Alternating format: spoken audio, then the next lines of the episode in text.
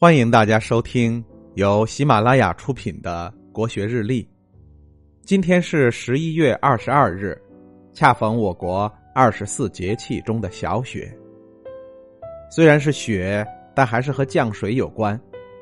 雨下而为寒气所薄，故凝而为雪。小者未盛之词，所以这时候下的雪，雪量不大，只能称其为小雪。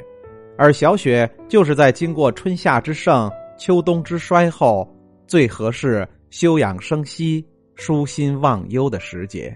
唐代诗人戴叔伦就是一个深谙休养生息、非常懂得欣赏美和创造美的人。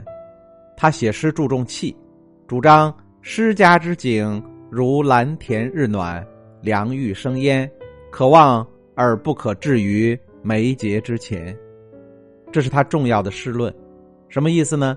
蓝田在今天的陕西省，以盛产美玉闻名，但美玉在尚未开采出山以及未加工前，猛地看过去，其实和一块普通的石头没什么区别，自然不能把它放在眼前来观赏，而应该去看它在山中被烈日照耀时所生发出的朦胧光芒。换句话说。其实就是诗贵朦胧，这句著名的诗论在百年之后被大诗人李商隐在《锦瑟一诗》中引用了。蓝田日暖玉生烟，堪称隔世之音。戴叔伦在小雪时节写了一首诗：“花雪随风不厌堪，更多还肯湿林峦。愁人正在书窗下，一片飞来。”一片寒，观雪的诗很多，但着重可望而不可至于眉睫之前的不多。戴叔伦的诗歌注重运用距离感这一写作技巧，通过距离感的营造来实现人和雪之间的相融，从而激发埋藏在两者之间的隐秘情感。如花一般的小雪随风飘扬，怎么看都看不够，更多的雪花。还是愿意飘失在山林之间，这是写小雪之行趣。林峦二字是点睛之笔，表面上看是写小雪飘向山林，实际上则蕴含了诗人对于隐居生活的向往。这林峦之中饱含了诗人的志趣与追求。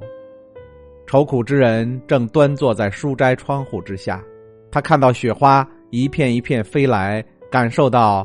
一片又一片的清凉寒意，隐居山林的日子既自由自在，亦百无聊赖。小雪的到来，无疑给愁苦的诗人送来了一丝快乐和慰藉。在这大千世界，谁是我的知音呢？想必只有这窗前的小雪，能读懂我心中的忧愁吧。表面上看似在写愁苦之人的愁思。实际上，重点落笔在雪花来临之后的欢乐，这一片片接踵而至的寒意，正契合了诗人独特美丽的隐居世界。虽然清苦寒凉，却意趣高远，澄净空灵。至此，诗人通过远观而不是触摸，把自己和雪花共同的审美志趣联系起来，实现了他诗家之景如蓝田日暖，凉玉生烟。可望而不可至于眉睫之前的诗歌主张。